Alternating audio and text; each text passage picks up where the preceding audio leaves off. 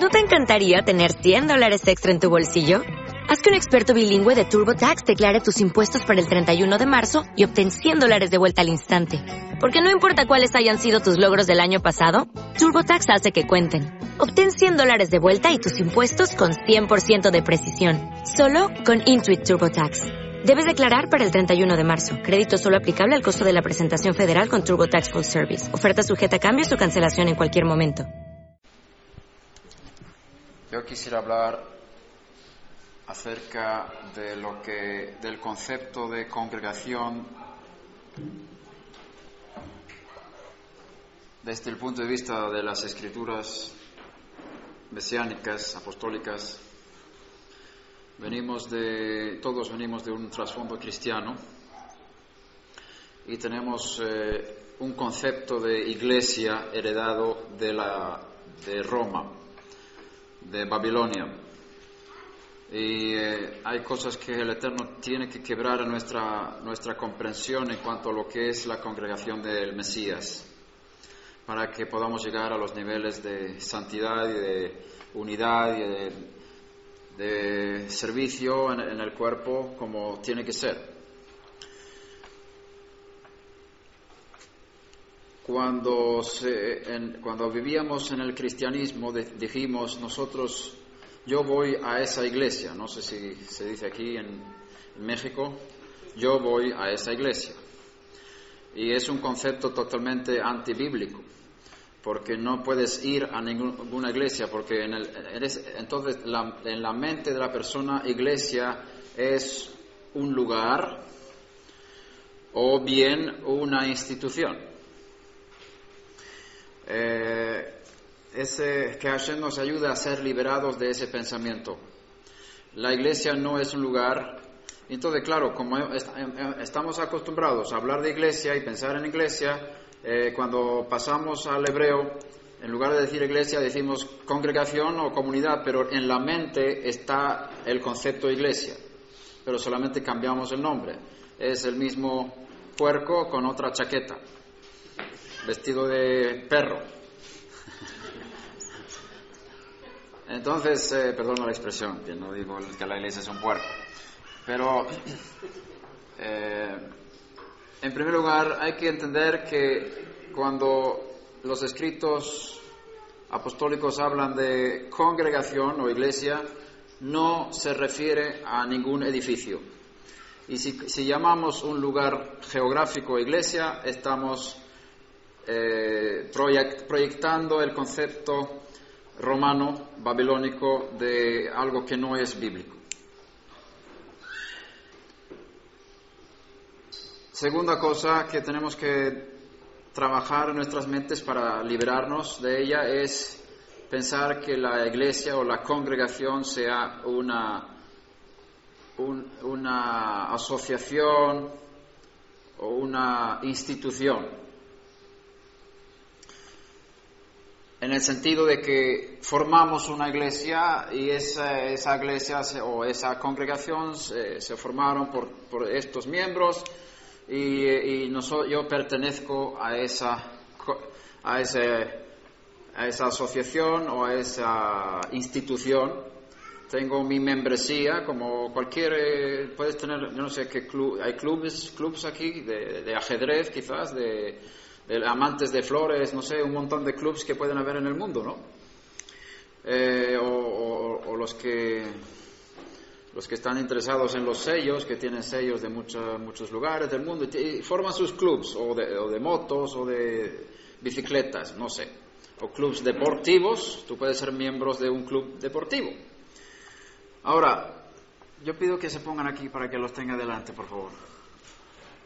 No es cuando tú hablas de la congregación del Mesías, tienes que pensar que no es un club donde tú eres miembro, que tú te inscribiste y que ahora tú perteneces, digamos, a ese club y vas al club. ¿Qué es la congregación entonces? Si, si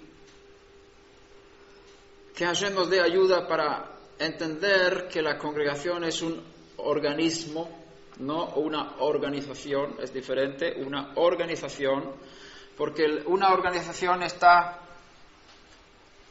podríamos decirlo así, está organizada por, por los hombres, nos juntamos, hacemos ciertas cosas juntos y demás, pero un organismo es como, tiene que ver con vida, tiene que ver con crecimiento, tiene que ver con los seres vivos de la creación. Entonces, hay una gran diferencia entre ser miembro de, una, de un club o ser miembro de una familia.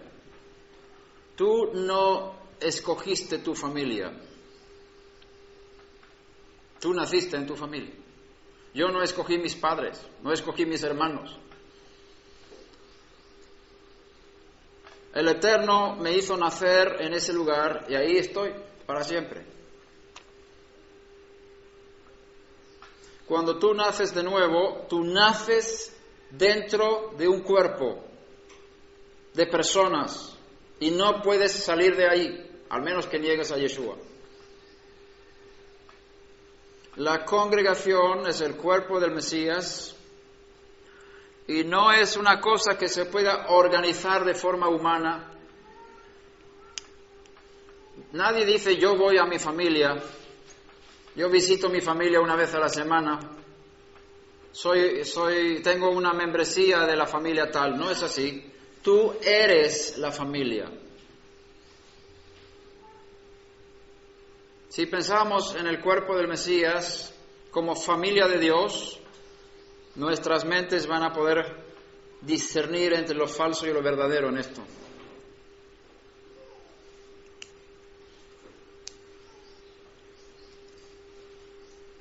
También se habla de un templo, que la congregación del Mesías es un templo y cada uno es una piedra viva. Aprendí en Israel que piedras vivas son las piedras cortadas con, a medida, son llamadas piedras vivas. Y las piedras muertas son las que son naturales. Para hacer una piedra viva tiene que haber un corte, te cortan a medida para que quepas dentro de un sistema de construcción. Muy interesante. Piedras vivas habla de que fuiste tratado para caber dentro de una, una estructura, y en este caso es una estructura espiritual, que es el templo de Hashem en el espíritu. Y si tú miras una pared, por ejemplo, aquí tenemos los ladrillos de esta chimenea, Normalmente en cualquier construcción que sea buena, un ladrillo tiene dos ladrillos al, lado de él. No sé si se puede ver, bueno. Aquí hay dos, dos ladrillos al lado y dos ladrillos encima y dos ladrillos abajo. Así es más fuerte la construcción. Entonces, en este templo que Hashem eh, está construyendo, que es el templo suyo en el Espíritu, en Mashiach, nos ha colocado al lado de ciertas piedras vivas también. Y tú no puedes salir de ahí.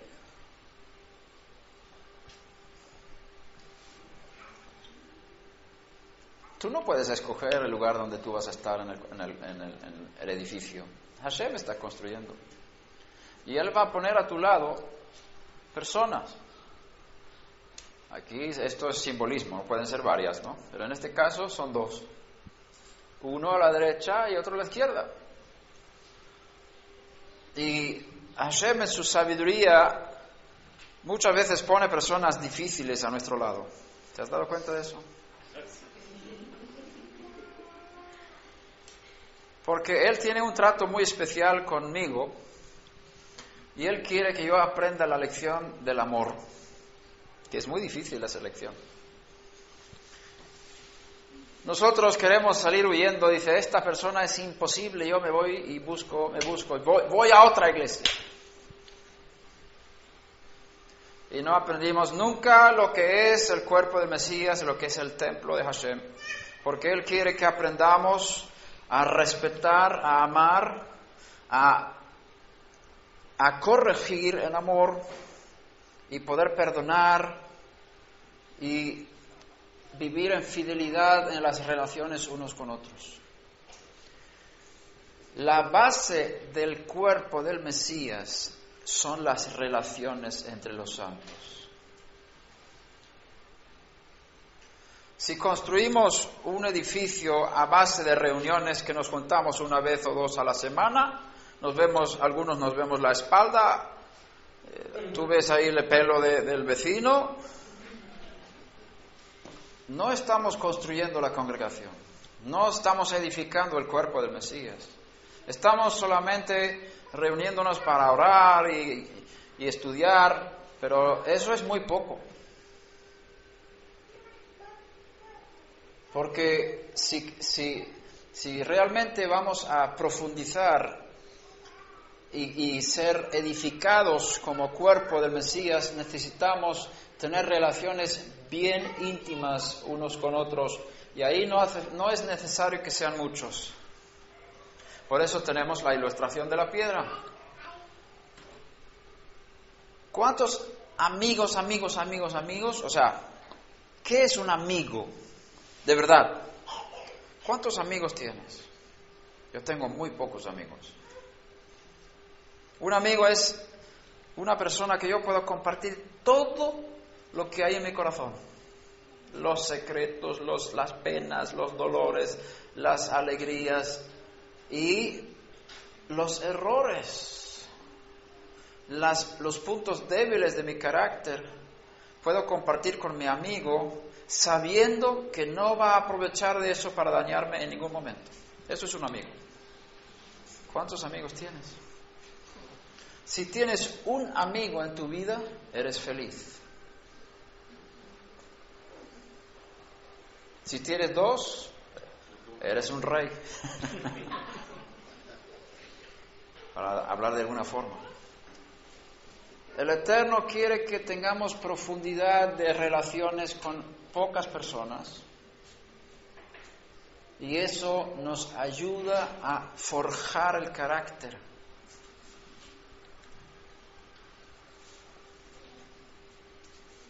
El Eterno creó el matrimonio, puso una, un una ley que tiene que haber una base para el matrimonio que es el pacto matrimonial. El matrimonio no se basa sobre el amor, es un engaño del mundo. la base del matrimonio no son las emociones de amor ni el enamoramiento. La base del matrimonio es el pacto matrimonial.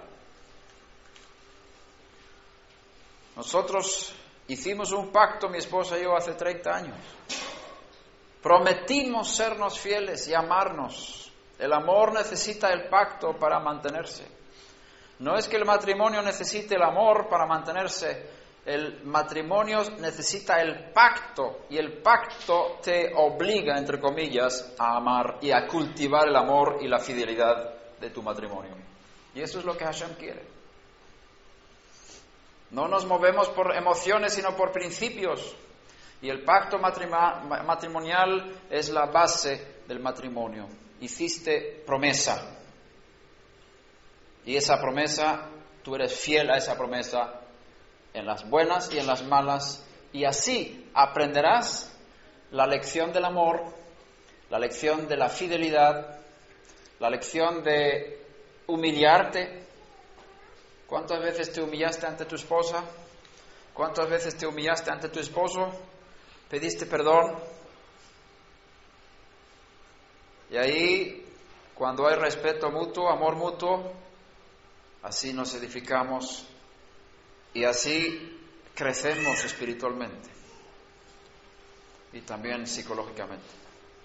Hashem quiere que la congregación se componga de piedras, de personas que tengan relaciones íntimas unas con otras.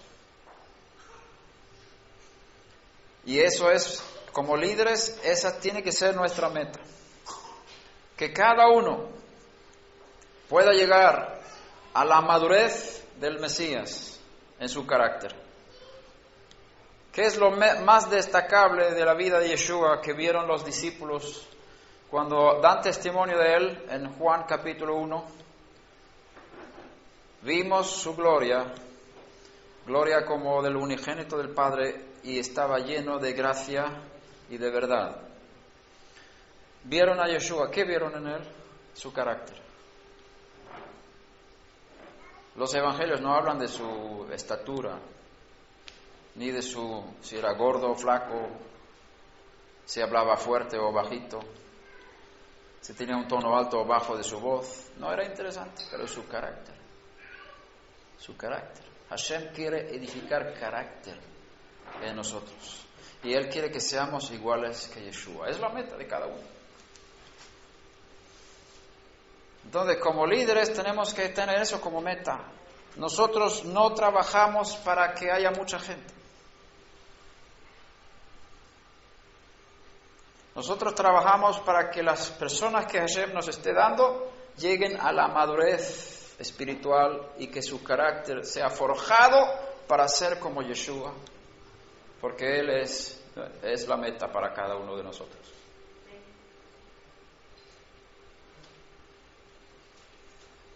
Si nosotros venimos a trabajar solamente para reunir adeptos para nuestro club, no estamos construyendo una congregación, no estamos edificando el cuerpo del Mesías. El cuerpo del Mesías, como cualquier cuerpo humano o cualquier cuerpo de los animales, se edifica con relaciones entre miembros. Y un montón de piedras no es un edificio. ¿Verdad? Un montón de miembros, si tienes una mano ahí, otro, un pie ahí, otro, no es un cuerpo. Tiene que haber una relación íntima entre los miembros. Pero todos los miembros no tienen relación con todos. En un sentido sí. Pero esta piedra, por ejemplo, tiene dos encima y dos abajo. Y eso puede ser, puede hablar de, tú tienes gente encima de ti. Si naciste en una familia, tienes dos encima, tu papá y tu mamá. Tienes que aprender a someterte, respetar su autoridad puesta por Hashem, obedecer, respetar.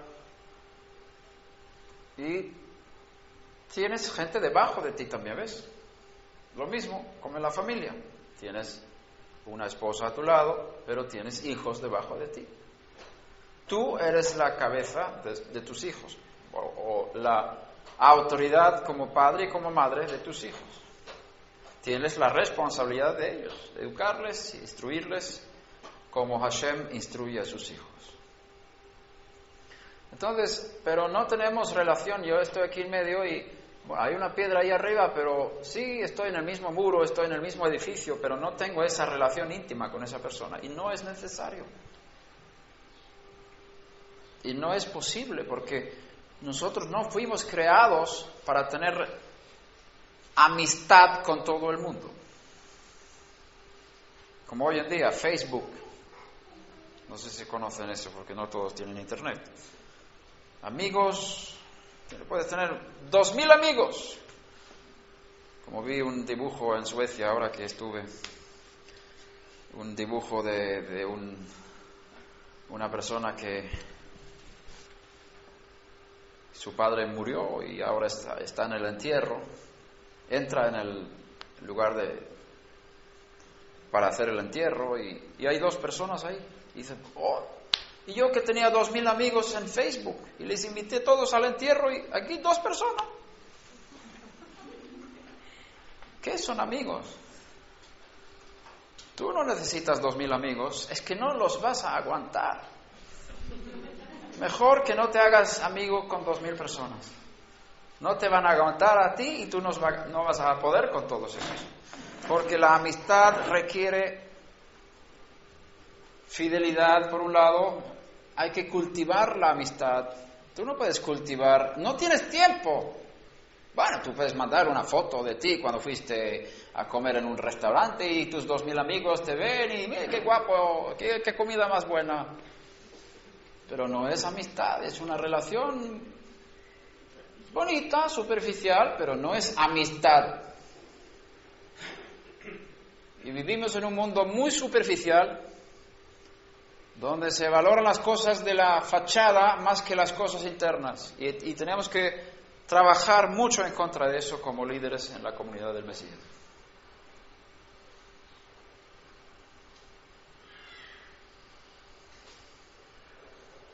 Es más importante lo que tú piensas, tus pensamientos son más importantes que el arreglo de tu pelo.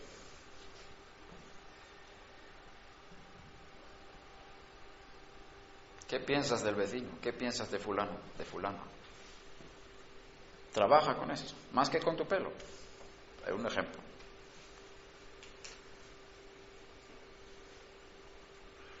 Bien.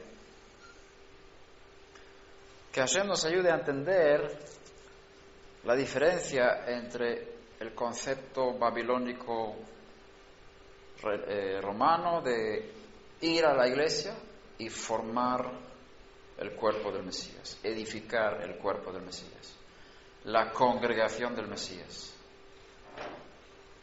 Es muy distinto, muy distinto. Ahora, las personas que Hashem puso encima de mí, al lado de mí y debajo de mí, tengo que trabajar con esas personas y trabajar conmigo mismo en relación con esas personas. La, la vida de soltero en un sentido es más cómoda que la vida de matrimonio. Por eso muchas personas hoy en día optan por no casarse. No sé si es así en México pero en el mundo general occidental muchos optan por no casarse. ¿Por qué? Porque al vivir en unidad tan,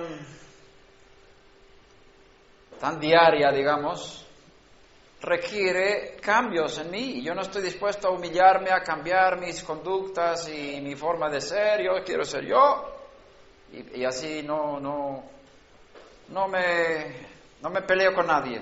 Prefiero tener una amistad un poquito a distancia y son todos mis amigos, mis muchos amigos, pero no tienes amigo ni amiga. Esta amistad entre esposo y esposa, entre hermanos en la familia, entre hermanos en la fe, son para forjar nuestro carácter. Si yo tengo problemas con alguien, si tengo problemas de aceptar el carácter de alguien que me molesta, me molesta fulano. El problema no es fulano, el problema soy yo. Porque si a mí me molesta a una persona, yo tengo que revisar por qué me molesta. Tengo que preguntarme eso, en lugar de echarle la culpa al otro, qué feo, que no sé, las cosas que te puedan molestar de otra persona. Siempre nos puede molestar cualquier cosa, ¿no?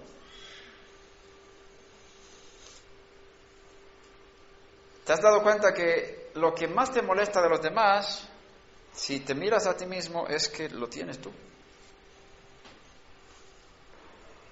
Entonces, los demás son un espejo para revelar lo que hay en mí. Entonces, ¿te vas a pelear con los demás o vas a revisar tu vida? Y pedir a Hashem, Señor, yo no aguanto fulano, ah, es que no, no lo aguanto. Muy bien. Te voy a poner a fulano más cerca de ti, dice el Señor.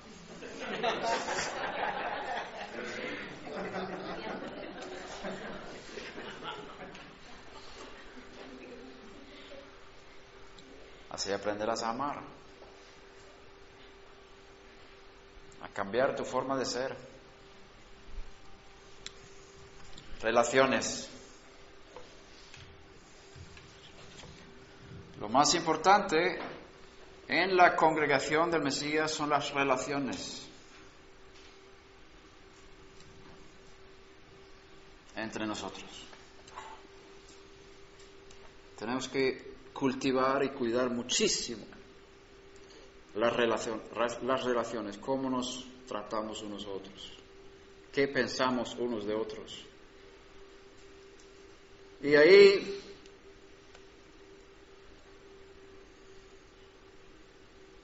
yo no sé, he estado en México poco tiempo. Tenemos amigos mexicanos en Israel. Tenemos una relación bonita con ellos. Y lo poco que he conocido del carácter del mexicano es que es muy respetuoso a la primera vista, pero luego piensa muchas cosas dentro que no dice. ¿Es así o no es así?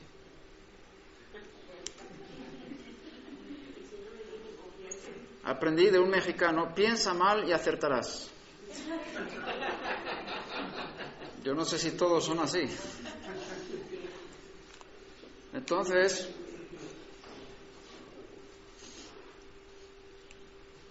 queremos mantener esa distancia y tratarnos de usted, qué bonito, muchas gracias, muy bonito, aunque haya roces entre nosotros internos y pensamientos no muy bonitos, queremos mantener eso así o queremos ajustarnos para amarnos y arreglar esas cosas que nos que no son tan bonitas en nuestros corazones.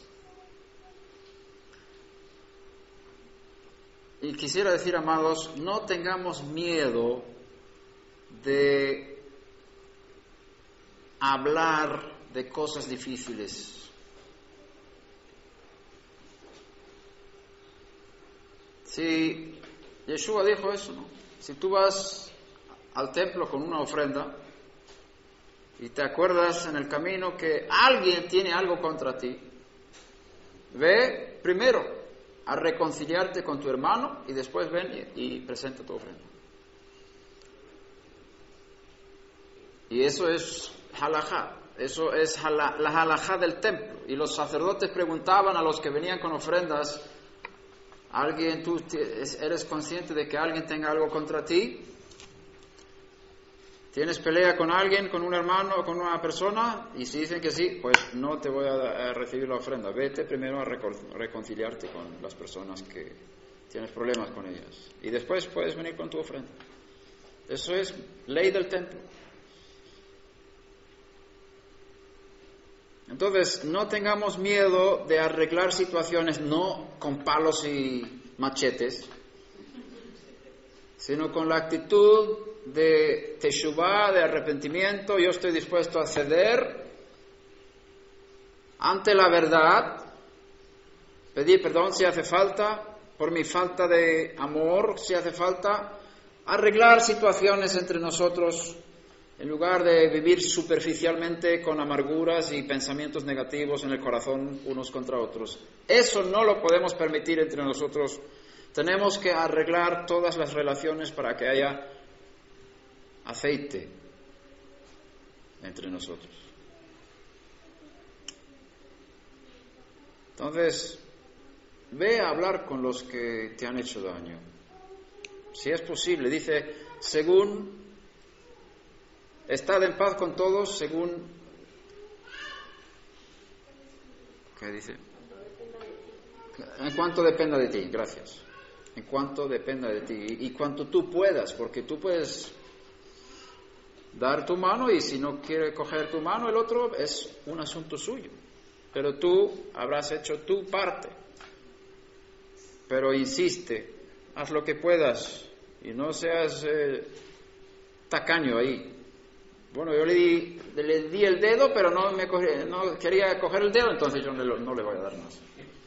No, dale oportunidad para poder reconciliarse contigo habla de las cosas difíciles. Si hay que ir al fondo, ve al fondo. Pero sin enfadarte, sin dejar lugar a, a la carne. Pero es mejor incluso enfadarse unos con otros y hablar bien y llegar a una conclusión y perdonarse que ir andando con cosas a escondidas y no arreglar las situaciones entre nosotros. Vivir en la luz, como está escrito en 1 de Juan 1, 5, Vamos a leer eso. Primera de Yohanan, la primera carta de Juan 1.5. Y este es el mensaje que hemos oído de él y que anunciamos, os anunciamos que Dios es luz y en él no hay tiniebla alguna. Si decimos que tenemos comunión con él, una íntima relación con él, pero andamos en tinieblas, mentimos y no practicamos la verdad. Mas si andamos en la luz, como Él está en la luz, tenemos una relación íntima unos los unos con los otros y la sangre de Yeshua, su Hijo, nos limpia de todo pecado. Si nosotros vivimos en luz, ¿qué es luz? Ser transparente, no esconder cosas, no andar pensando cosas que malas de otros. Si hay cosas de estas entre nosotros, tenemos que arreglarlas. Vivir en luz. Si yo vivo en luz contigo, estoy dispuesto a como dicen, sacar todas las cartas en la mesa. Entonces tenemos relación íntima unos con otros. ¿Y cuál es el resultado? La sangre de Yeshua nos limpia de todo pecado. Si no vivimos en luz, si no estamos dispuestos a hablar de las cosas que están ahí escondidas, arreglar situaciones entre nosotros, no hay ninguna sangre que pueda limpiar esos pecados. Eso es bien grave, hermanos.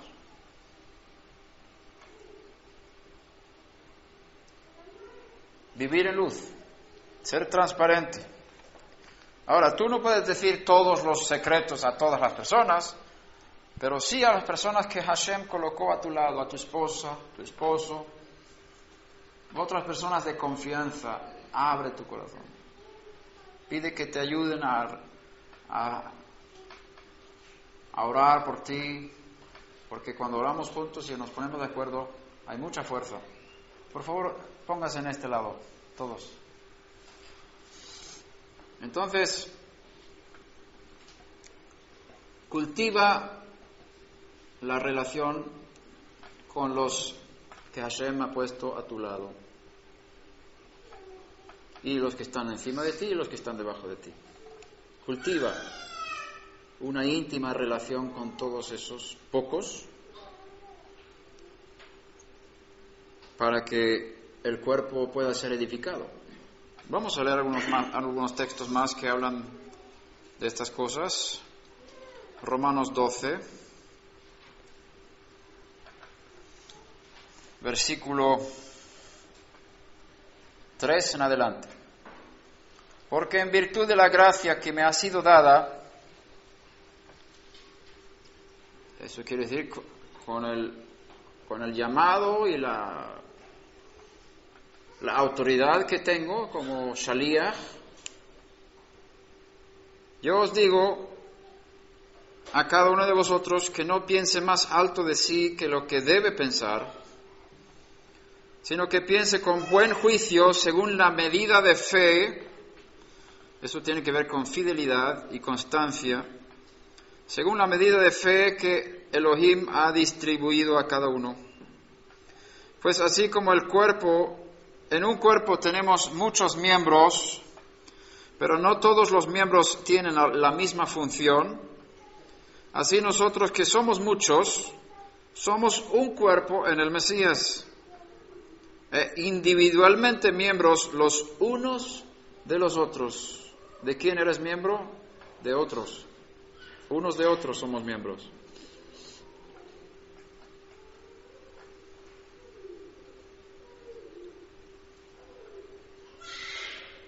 Pues así como, perdón, seis.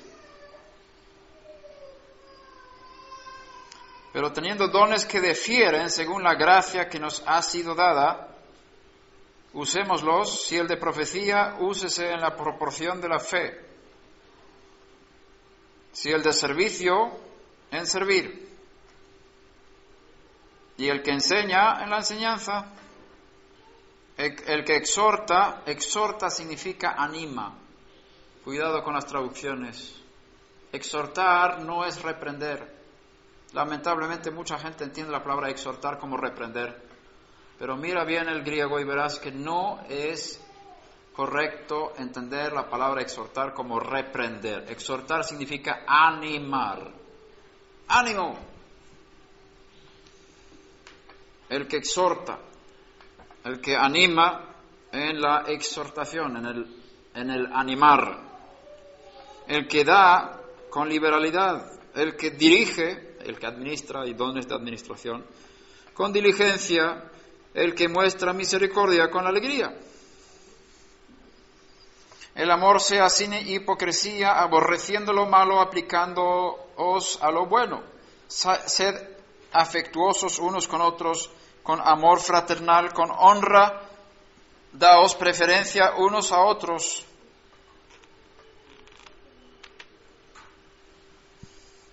No seáis perezosos en lo que requiere diligencia, fervientes en espíritu, sirviendo al Señor, gozándoos en la esperanza, preservando, preservando en el sufrimiento, dedicados a la oración, contribuyendo para las necesidades de los santos, practicando la hospitalidad. Bendecid a los que os persiguen, bendecid y no maldigáis, etcétera. Primera de Corintios 12.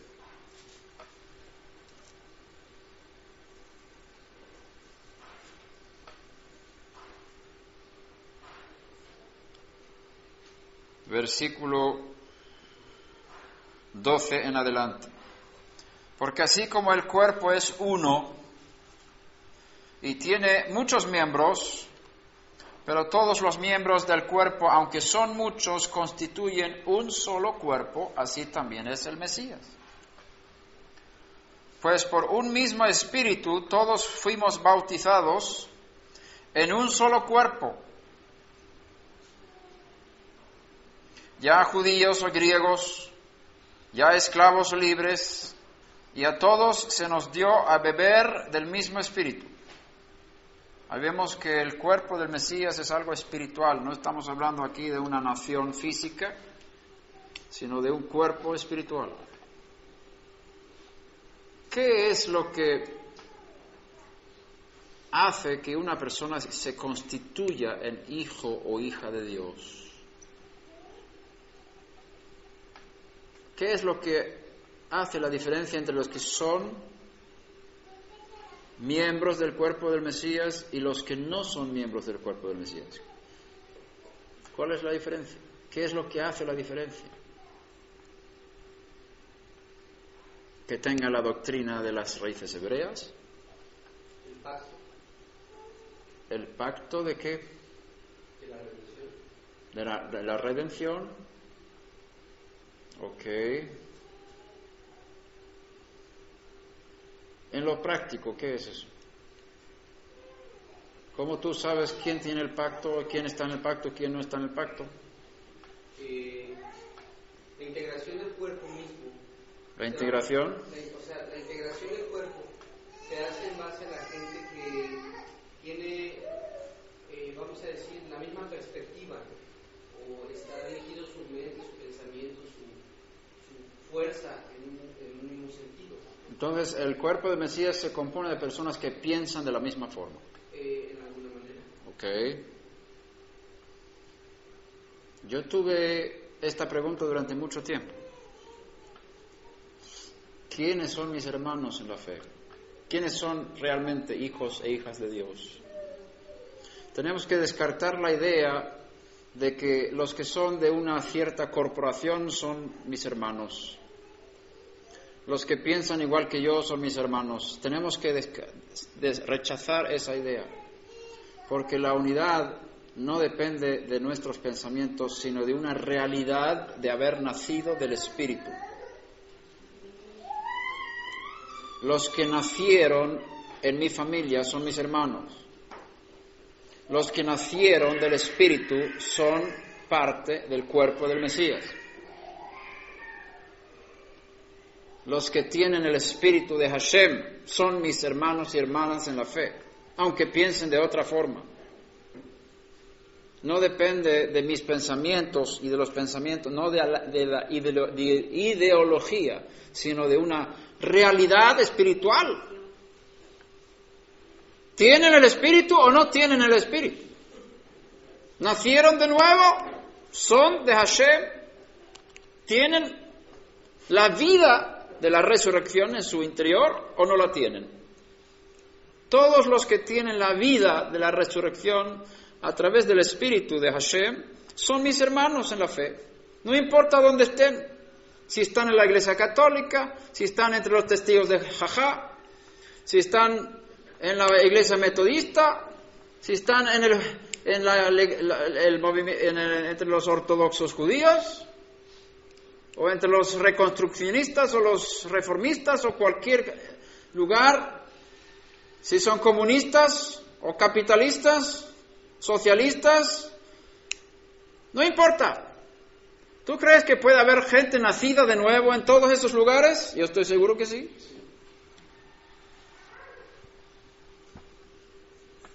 El hecho de que el Eterno en su gracia y misericordia extienda su mano y, y- muestra la salvación a las personas donde estén, no significa que acepte el lugar donde están. Hashem envió a Moshe Rabeno a Egipto para sacar a los hijos de Israel de Egipto. Pero estaban en Egipto cuando fueron visitados por Hashem. Y estoy seguro que tú estabas en algún Egipto cuando Hashem te visitó también. No quiere decir que te tengas que quedar ahí, pero hay gente de nuestros hermanos están en muchos lugares, en muchos contextos buenos y malos. Entonces, Pablo dice, cuando oí de vuestro amor por todos los santos, no ceso de dar gracias por vosotros. Efesios capítulo 1. ¿Quiénes son los santos? Los que han recibido el Espíritu de Santidad. Los que nacieron de nuevo. Los que abandonaron el pecado, nacieron del Espíritu y están caminando hacia la santificación, la corrección, perfección, y están saliendo. Yo conozco gente en la Iglesia Católica que ha nacido del Espíritu de Hashem, son mis hermanos. Yo no comparto sus ideas en muchas áreas, pero ellos tienen el Espíritu de Mashiach. Son mis hermanos, son hijos e hijas de Dios. La salvación no se encuentra en la iglesia, como, dijo, como dice la iglesia católica y como dice Lutero.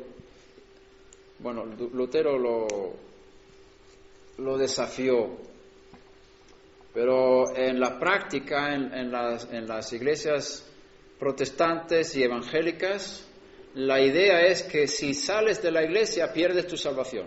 No sé si es así en México. Tienes que ser miembro de una iglesia porque así te salvas. Si, si, si, si sales de la iglesia, ay de ti. Ya pierdes pierde tu salvación. ¿Es así la idea en México? ¿Existe? Bien. Eso no es cierto. Y ahí, ahí piensan en la iglesia como una institución religiosa. Como si la institución religiosa pudiera salvar a alguien.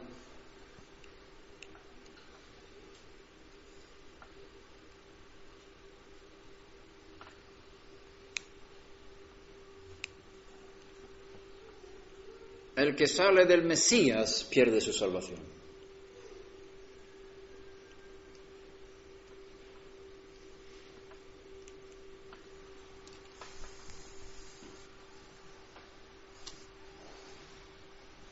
Tenemos muchas partes en un cuerpo.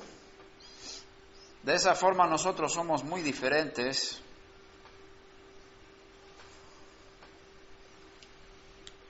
Estamos en Primera de Corintios 12, 13.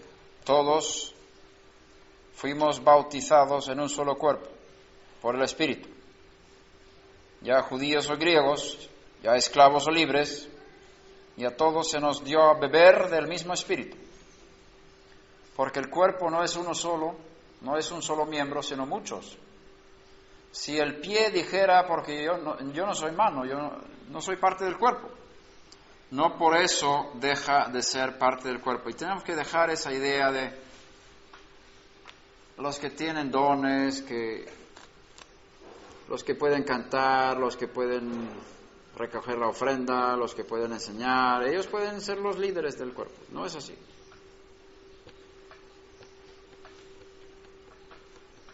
Todos tenemos responsabilidades y privilegios como miembros en la relación con unos con otros. Hashem ha colocado a tu lado y debajo de ti personas sobre las cuales tú tienes responsabilidad espiritual. Todos tenemos responsabilidad espiritual de nosotros mismos y conforme vayamos creciendo, tengo que cuidar a mi hermano, a mi amigo. Si yo veo a mi amigo que está haciendo cosas que le pueden dañar a él, yo soy responsable de avisar, oye, no lo hagas, mira, estoy viendo que estás haciendo, cuidado. Ese no es el trabajo de otros, es tu trabajo. Hay ciertas personas cercanas a ti que tú tienes la responsabilidad de cuidar. Si eres padre, ya sabes, tienes tus hijos. Y el trabajo del cuerpo del Mesías es de todos, no de unos pocos. Cada miembro tiene que trabajar y edificar el cuerpo. Los líderes son puestos para coordinar, inspirar, ayudar a que los miembros edifiquen el cuerpo del Mesías. No son los líderes los que edifican el cuerpo, son los miembros.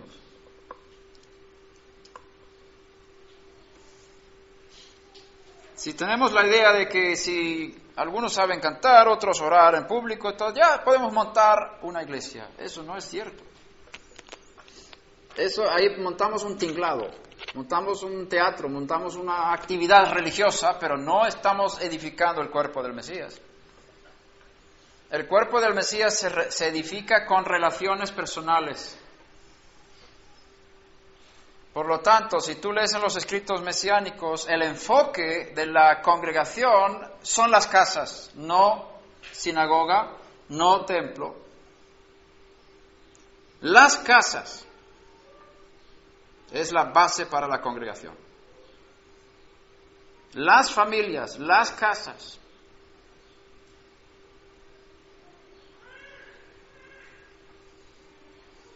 En el judaísmo tenemos dos lugares de culto, la casa y la sinagoga. Servimos a Hashem en la casa con la familia y servimos a Hashem juntos en la sinagoga.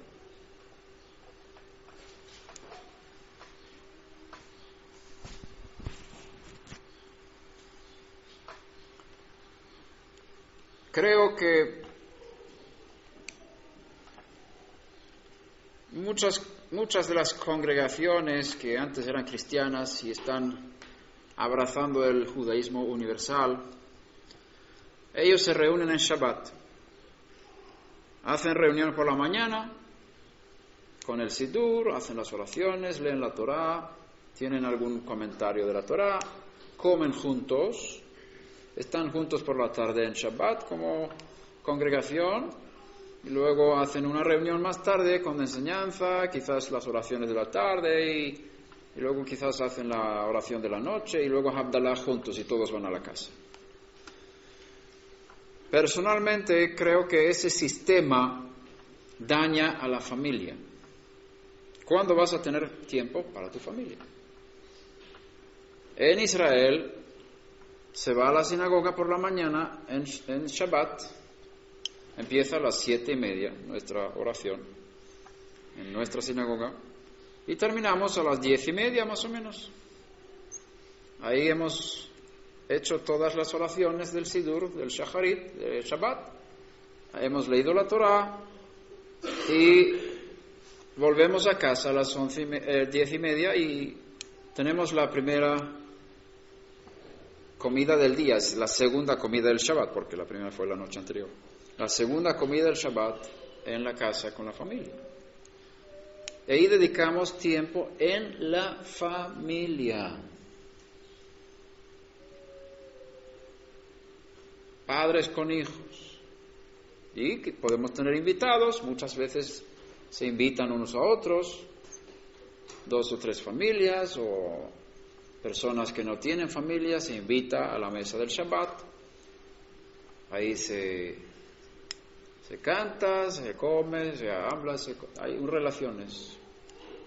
Y también se lee la Torah. No se lee la Torah, sino se comparte la Torah en la mesa. Y esto es lo que Pablo está diciendo. Cuando os reunís en la, en la mesa, cada uno tiene algo que compartir.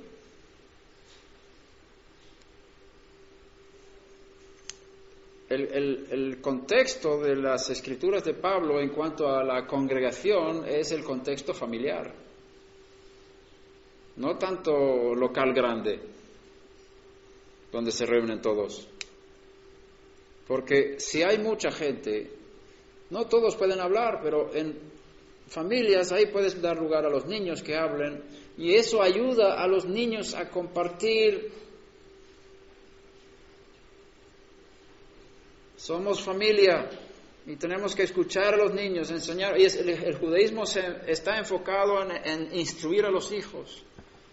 Estas palabras que te mando hoy estarán sobre tu corazón y las repetirás a tus hijos, hablando de ellas cuando andes en el camino, cuando estés sentado en tu casa, cuando te acuestes y cuando te levantes. Hablando a los hijos en todo momento. Y la mesa es importante para la instrucción y la transmisión de los valores de la Torah a los hijos. Yo no sé cómo es en México la cultura de las comidas. Se dice que en los Estados Unidos McDonald's hizo más daño a las familias que la revista Playboy. La revista Playboy es una revista pornográfica, pornográfica.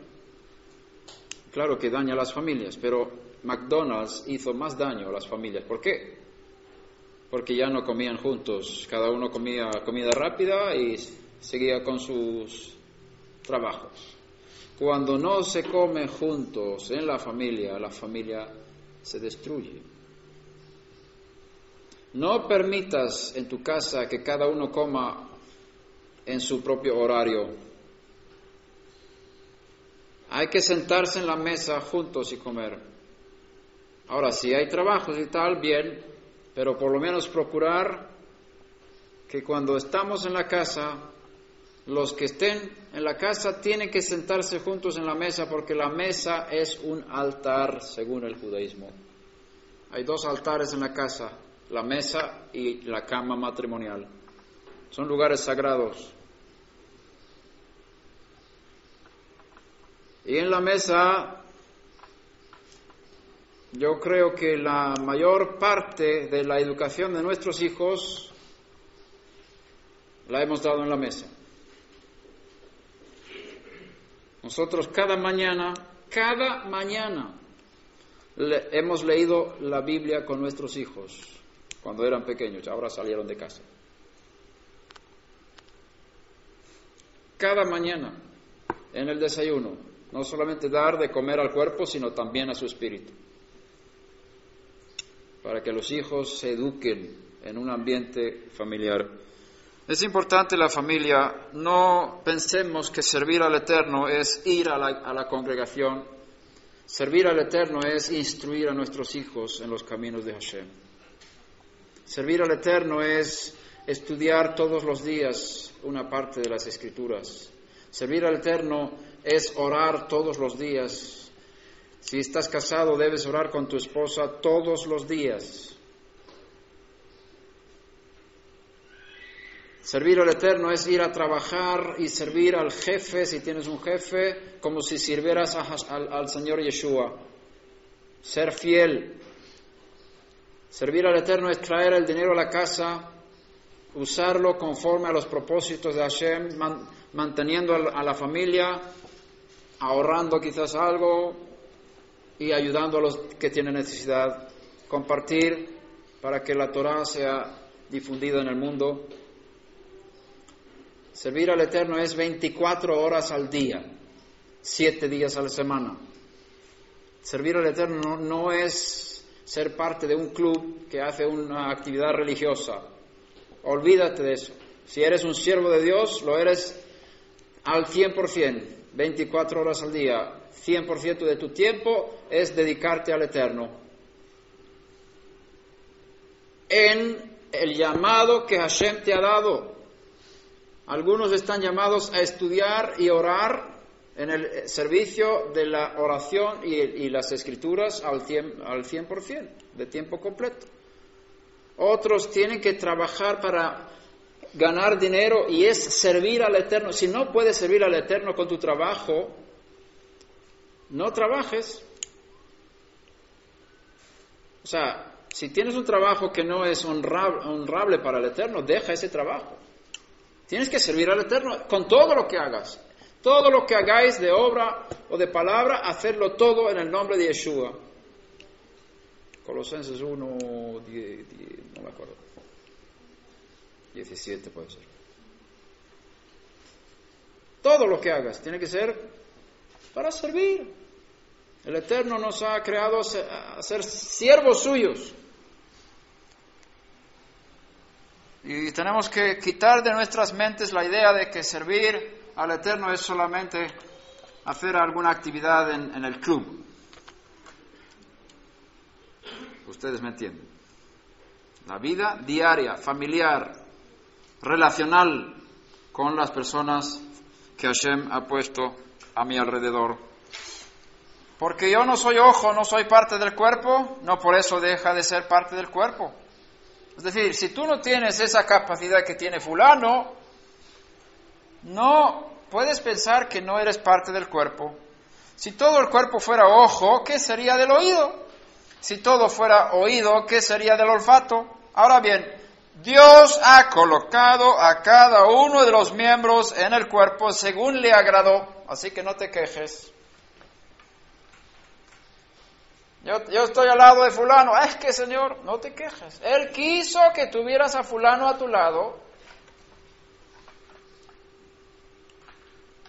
Esa es su voluntad, según le agradó. Hasta si él quiere, él puede quitar a fulano, pero no le quites tú, ni huyas de fulano. Deja que Hashem haga su obra. Es su trabajo, no tuyo. Y si todos fueran un solo miembro, ¿qué sería del cuerpo? Sin embargo, hay muchos miembros, pero un solo cuerpo. Y el ojo no puede decir a la mano, no te necesito, ni tampoco la cabeza a los pies, no os necesito. Por el contrario, la verdad es que los miembros del cuerpo que parecen ser los más débiles son los más necesarios.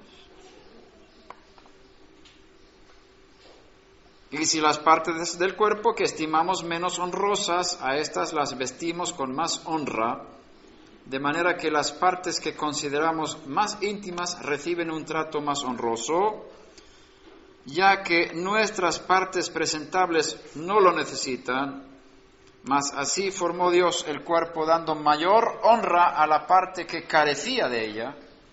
Cuida a tu hermano, tu hermana a fin de que en el cuerpo no haya división, sino que los miembros tengan el mismo cuidado unos por otros, ¿ves? No es el concepto, aquí hay unos líderes que están haciendo todo. Como dicen, creo que es en los Estados Unidos, un dicho que dice, no pienses qué puede el gobierno hacer para, por mí, sino qué puedo yo hacer para el gobierno. Un niño, una mente perezosa, infantil, piensa, ¿qué pueden hacer los líderes para mí? A ver, ¿qué me pueden dar a mí? Pero una persona responsable, madura, con una mente madura, dice, ¿qué puedo yo aportar? ¿Cómo puedo servir?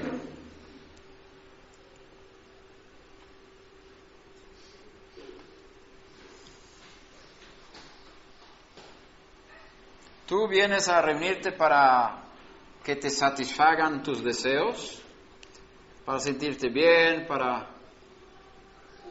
pasar un buen rato, para edificarte espiritualmente. ¿Para qué vienes? ¿Por qué estudias la Torah? ¿Porque te gusta? ¿Porque bonito? ¿Te sientes bien? ¿O es con el propósito de poder servir? El judío estudia la Torah para poder servir a Hashem mejor. Estudio la Torah para saber cómo servir al Eterno de la mejor manera. ¿Cómo puedo aportar?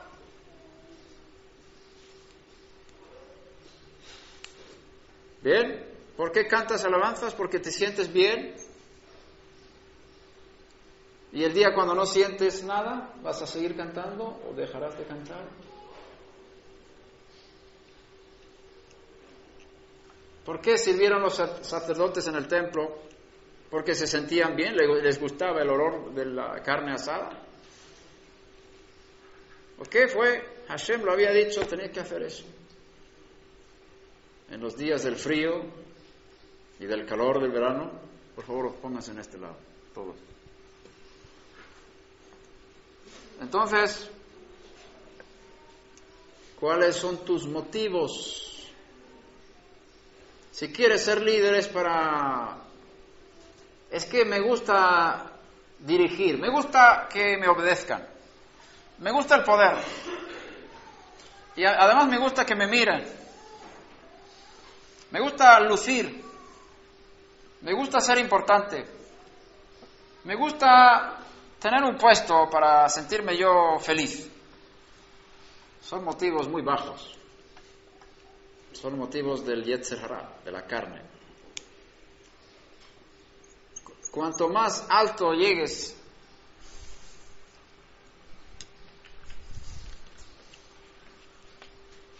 cuanto más alto llegues en, digamos, en la... Cuantas más personas Hashem pone para escucharte, que tú puedas ser algún ejemplo para otros. Cuantas más personas tengas delante que te miran, menos, a ver si lo digo bien, más tienes que sentir deseo de ser alguien especial. No, está bien dicho, pero más, o menos. Tengo que beber un poco, a ver si lo digo mejor después.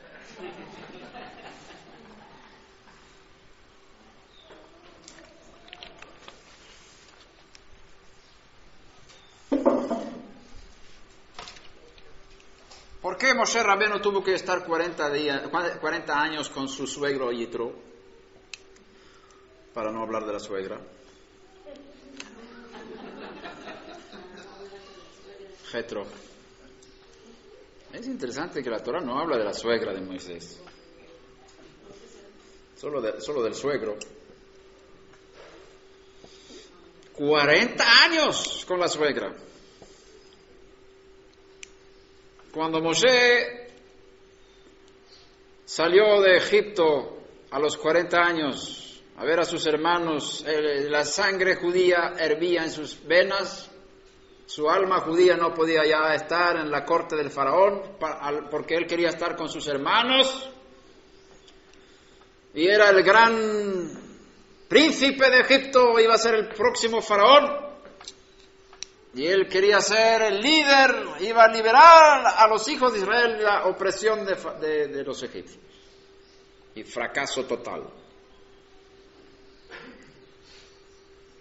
El llamado estaba ahí, no era un problema de que no tenía el llamado de ser líder de los hijos de Israel, pero las formas y las motivaciones estaban equivocadas.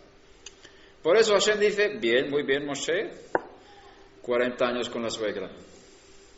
Es un buen trato. y con las ovejas en el desierto. Desierto, desierto, desierto, desierto. Ovejas, ovejas, suegra, suegra.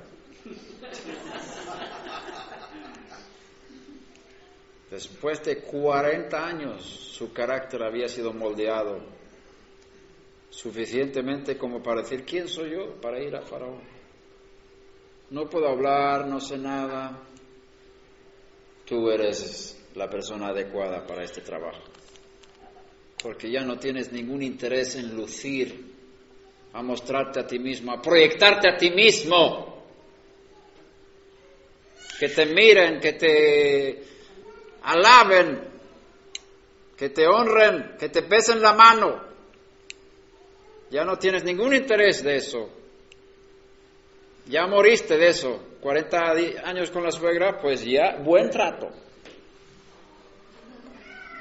No, seguro que tenía una suegra muy buena. Es un ejemplo nada más. Entonces, los motivos para ser líder tienen que ser puros y purificados. ¿Cuál es el motivo por el cual yo quiero dirigir o, ser parte del liderazgo? ¿Es para servir? ¿Para edificar a los demás? ¿Para dar de lo que Hashem me dio? Tengo responsabilidad. No busques autoridad, busca responsabilidad. Si eres responsable, Hashem te va a dar autoridad.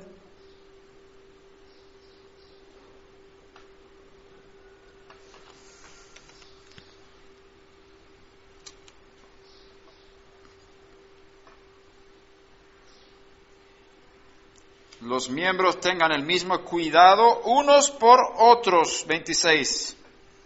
Y si un miembro sufre, todos los miembros sufren con él.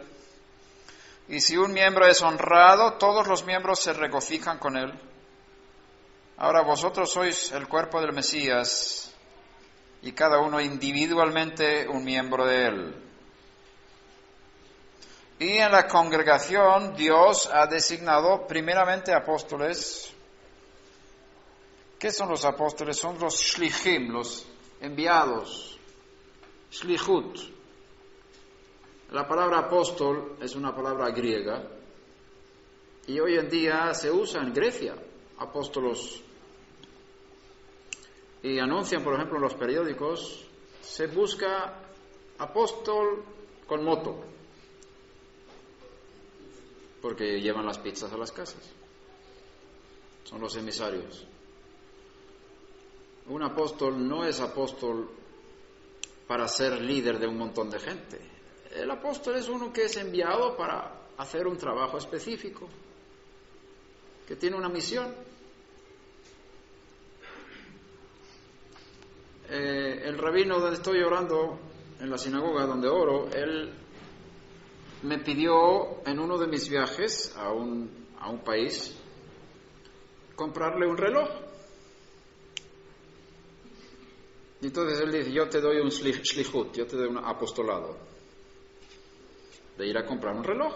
Bien, fue una misión que él me dio. Así que ser apóstol no significa nada en sí. Eso es un concepto cristiano, apostólico romano. Que ser apóstol es el que manda sobre todos. No, Señor.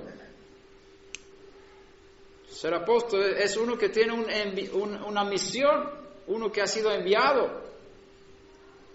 Entonces lo importante no es el apóstol en sí, sino quién le envió y qué misión tuvo y tiene.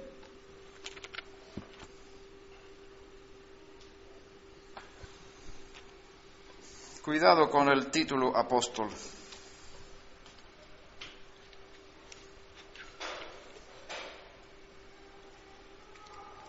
Yo creo que aquí Pablo está hablando de primeramente apóstoles no en rango, sino en tiempo. Primero vienen los shlichim, claro. ¿Quién vino primero a Corinto? Los que fueron enviados. Pablo fue enviado, Bernabé, Timoteo fue enviado, fueron enviados a predicar. Shlichim. Primeramente llegaron ahí, fueron los primeros en servir. Y después vinieron profetas, pero también estos Shlichim eran profetas. Entonces, y luego maestros para instruir, enseñar. Y los Shlichim se fueron a otro lugar, fueron enviados a otro lugar. Pablo no estaba mucho tiempo en un lugar y él no tenía la capacidad de dirigir a todos así con mano de hierro porque un hombre no es capaz de hacer eso. No es bueno que una persona tenga miles y miles debajo de sí, no es bueno. Hay que repartir el trabajo. Hay que delegar. Pablo instituyó ancianos en cada comunidad, en cada congregación, y ellos fueron los que dirigían las comunidades. Y vinieron los shlichim de vez en cuando a visitar, a ayudar, a instruir y a dar órdenes cómo hay que conducirse como no judíos en la comunidad del Mesías. Pablo tenía un shlichut, un apostolado sumamente importante, porque fue enviado por Yeshua para instruir a todos los no judíos cómo comportarse dentro del judaísmo universal, cómo comportarse en el cuerpo del Mesías. Pero hay otros tipos de shlichim, de apóstoles, no con esa, con ese, esa autoridad como Pablo. El segundo lugar profetas, tercer lugar maestros, luego milagros, dones de sanidad, ayudas, administraciones, clases de lenguas, etc. Vamos a ir a Efesios capítulo 4.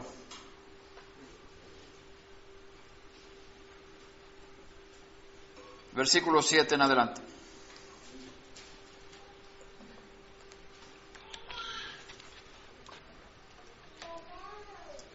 Pero a cada uno de nosotros se nos ha concedido la gracia conforme a la medida del don del Mesías.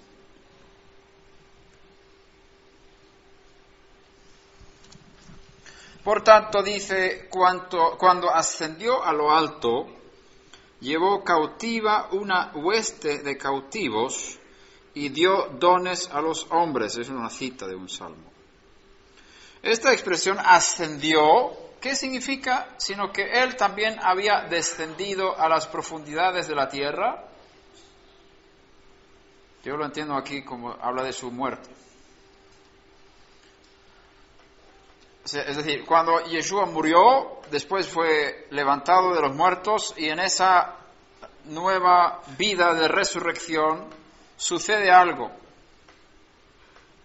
Una hueste de cautivos fue tomada. Y a partir de ahí hay dones que son dados a los hombres. Y él dio a algunos el ser apóstoles, shlichim, emisarios, a otros profetas. Y quiero decir que tener el don de profecía no es lo mismo que ser profeta. Profeta es algo muy diferente a tener la capacidad de poder profetizar. No es lo mismo ser taxista que tener licencia de manejar.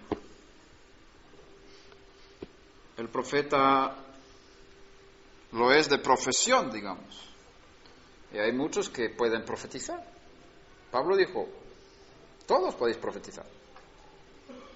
Pero no eres profeta por eso.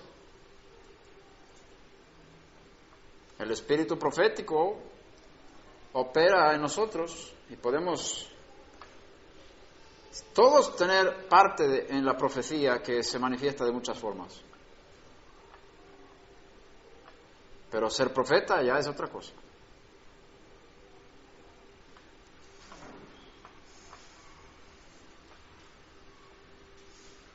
Otros evangelistas y a otros pastores y maestros. Pero no quiero entrar en cada función aquí, sino mirar lo que pone aquí a, continuación, a fin de capacitar a los santos para la obra del ministerio. ¿Quiénes son los que hacen la obra del ministerio? Los santos. Los líderes han sido puestos para capacitar a los santos para la obra del ministerio. Los líderes no son los que tienen que hacer la, obra del ministerio. Los líderes tienen que capacitar a los demás para hacer la obra del ministerio. Si usamos de, esas palabras de ministerio. Para la edificación del cuerpo del Mesías. Hasta que todos lleguemos a la unidad de la fe y del conocimiento pleno del Hijo de Dios, a la condición de un hombre maduro, a la medida de la estatura de la plenitud del Mesías, para que ya no seamos niños, sacudidos por las olas y llevados de aquí para allá por todo viento de, de doctrina, por la astucia de los hombres, por las artimañas engañosas del error sino que hablando la verdad en amor, crezcamos en todos los aspectos en aquel que es la cabeza, es decir, el Mesías, de quien todo el cuerpo, estando bien ajustado y unido por la cohesión que las coyunturas proveen, conforme al funcionamiento adecuado de cada miembro, produce el crecimiento del cuerpo para su propia edificación en amor me gustaría escuchar alguna otra versión del versículo 16. ¿Alguien tiene ahí Reina Valera? Creo que la tengo yo aquí para la grabación. Del cual todo el cuerpo compuesto y bien ligado entre sí por todas las junturas de su alimento que recibe según la operación cada miembro conforme a su medida toma aumento de, cuerpo edificándose en amor. Tampoco está muy claro eso. Pero la idea es esta,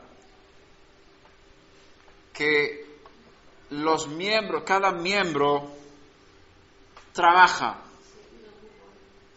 ¿Perdón? Se ayudan mutuamente. Se ayudan mutuamente. Y dice ahí ¿Se ayuda? ¿Cómo es?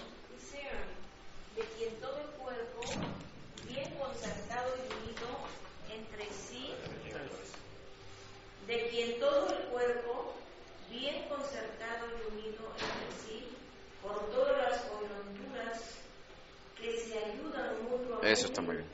Según la actividad propia de, cada, cada miembro. miembro, recibe su crecimiento para ir edificándose muy bien. Para ir edificándose en amor. Ahí vemos que los líderes no tienen la responsabilidad de hacer todo el trabajo, digámoslo así. Cada miembro tiene que aportar para que el cuerpo crezca. ¿Qué es? ¿Ir a, llamar por las puertas como los testigos de Jajá? No. Ser fiel en tus relaciones.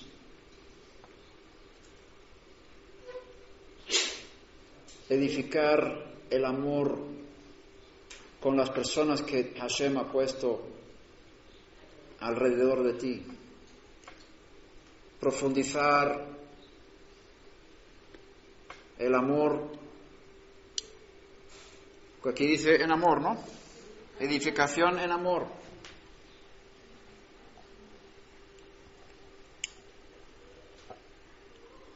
Cada miembro aporta para que el cuerpo sea edificado. Entonces los líderes están para ayudar a los miembros a trabajar.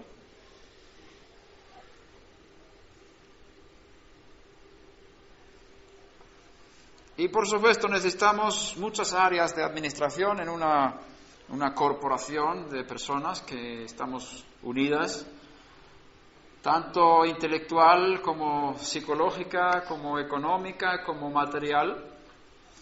Y ningún trabajo es más, bueno, podría decirlo de otra forma, cuidemos, cuidémonos de despreciar ciertos trabajos. Algunos tienen dones materiales en el sentido de que son muy hábiles en hacer cosas con las manos. Y, servir a Hashem no es algo espiritual, entre comillas, solamente, sino un trabajo físico, un trabajo con las manos puede ser muy espiritual, depende de la persona que lo haga y cómo lo hace, qué motivo.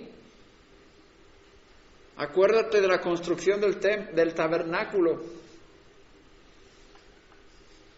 que Betzalel estaba haciendo el arca, el candelabro, todas las cosas físicas. Eso es un trabajo manual para construir un tabernáculo santo donde iba a estar la Shejina de Hashem. O sea, el trabajo de limpieza, de cocina, de otro tipo de cosas prácticas, son muy importantes esos ministerios.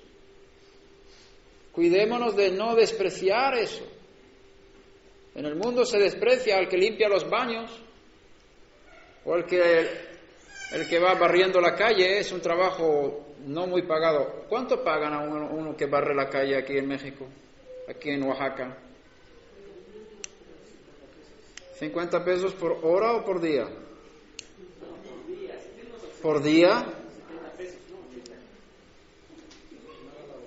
¿Cuánto pagan a un maestro de una escuela? 200 pesos por día y uno que barre la calle 50, 70 pesos. Ahí vemos cómo valoran el trabajo, ¿verdad?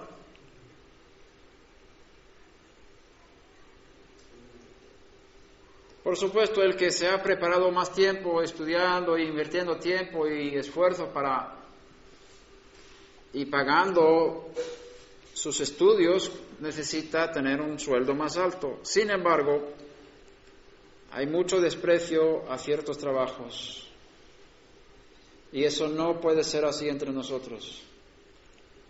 Sabes que cuando veo las personas que limpian los baños en los lugares públicos, en tiendas o en aeropuertos, cuando están limpiando los baños, a veces en Israel eh, tú estás en el baño y entra una mujer, es la que está limpiando. Normalmente no es una chica guapa joven, ¿verdad? Es una mujer que tiene su edad y tal y cual. Pero estas personas casi andan como escondiéndose, que nadie me vea, estoy haciendo un trabajo feo y, sucio. Cuando puedo,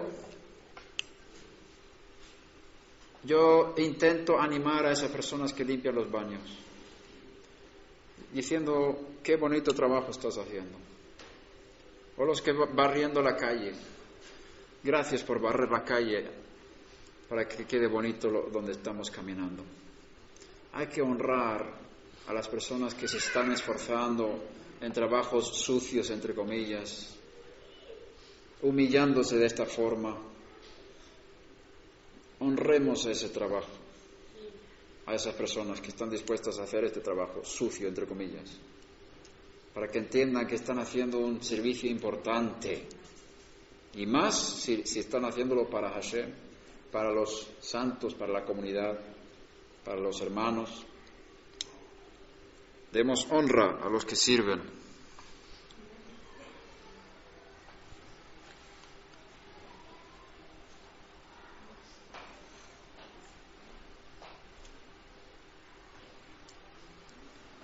Voy a terminar con Romanos 16. Eh,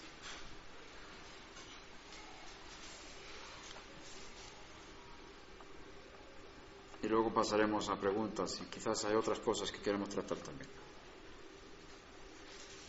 Dice aquí, os recomiendo a nuestra hermana Febe, diaconisa de la congregación en Cencrea, que la recibáis en el Señor de una manera digna de los santos y que la ayudéis en cualquier asunto en que ella necesite de vosotros, porque ella también ha ayudado a muchos y aún a mí mismo.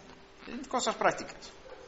Saludad a Priscila y a Aquila, mis colaboradores en el Mesías Yeshua, los cuales expusieron su vida por mí, a quienes no solo yo doy gracias, sino también todas las congregaciones de los gentiles.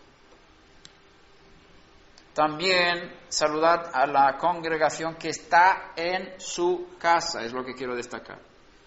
En este capítulo vemos como Pablo está mandando saludos a, las, a los santos en Roma. Y ahí vemos que no hay ninguna congregación así grande, una iglesia grande donde se reúnen todos, sino son grupos familiares en muchos lugares de la ciudad. Y no es importante el lugar geográfico, porque Pablo no dice, saluda a los que se reúnen en la, en la esquina número 32, ¿no? Ahí el enfoque del Shaliach Pablo son las personas, personas, personas. La congregación son las personas. Tú eres la congregación. Nosotros somos la congregación. La congregación puede reunirse en tal o cual lugar, pero nosotros somos la congregación, no el lugar. Dice,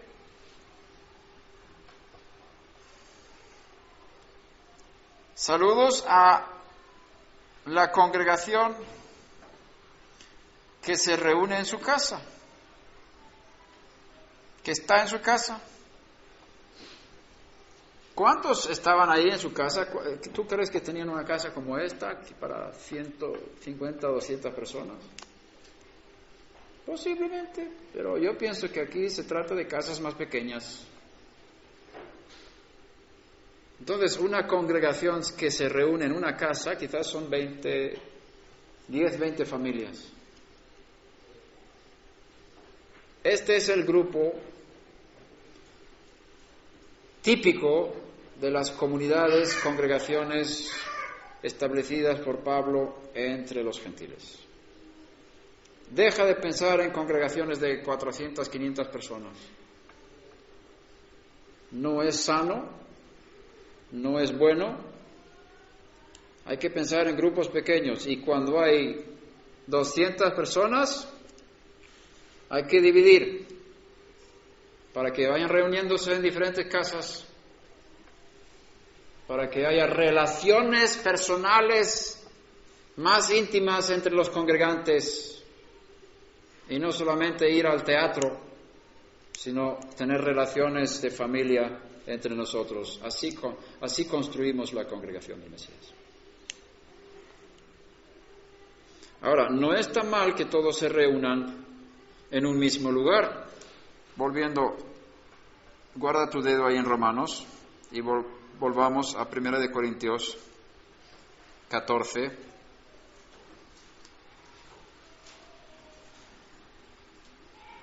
Eh, versículo 23 dice, por tanto, si toda la congregación se reúne y todos hablan en lenguas y entran algunos sin ese don o son incrédulos, no dirán que estáis locos. Pablo dice que si toda la congregación se reúne, a él se está refiriendo a todos los santos todos los nacidos de nuevo en Corinto. Yo no sé cuántos eran, quizás dos mil, tres mil. Ahí quizás habían algunas reuniones cuando se juntaban todos. No lo sé. Pero él da como hipótesis, vamos a suponer que todos se reúnen. Yo creo que en ciertas eh, ocasiones, como fiestas quizás, o como, no sé, hubo momentos de reunir mucha gente. Pero lo normal eran los grupos pequeños. Volviendo entonces a Romanos 16, seguiremos mirando lo de los grupos pequeños.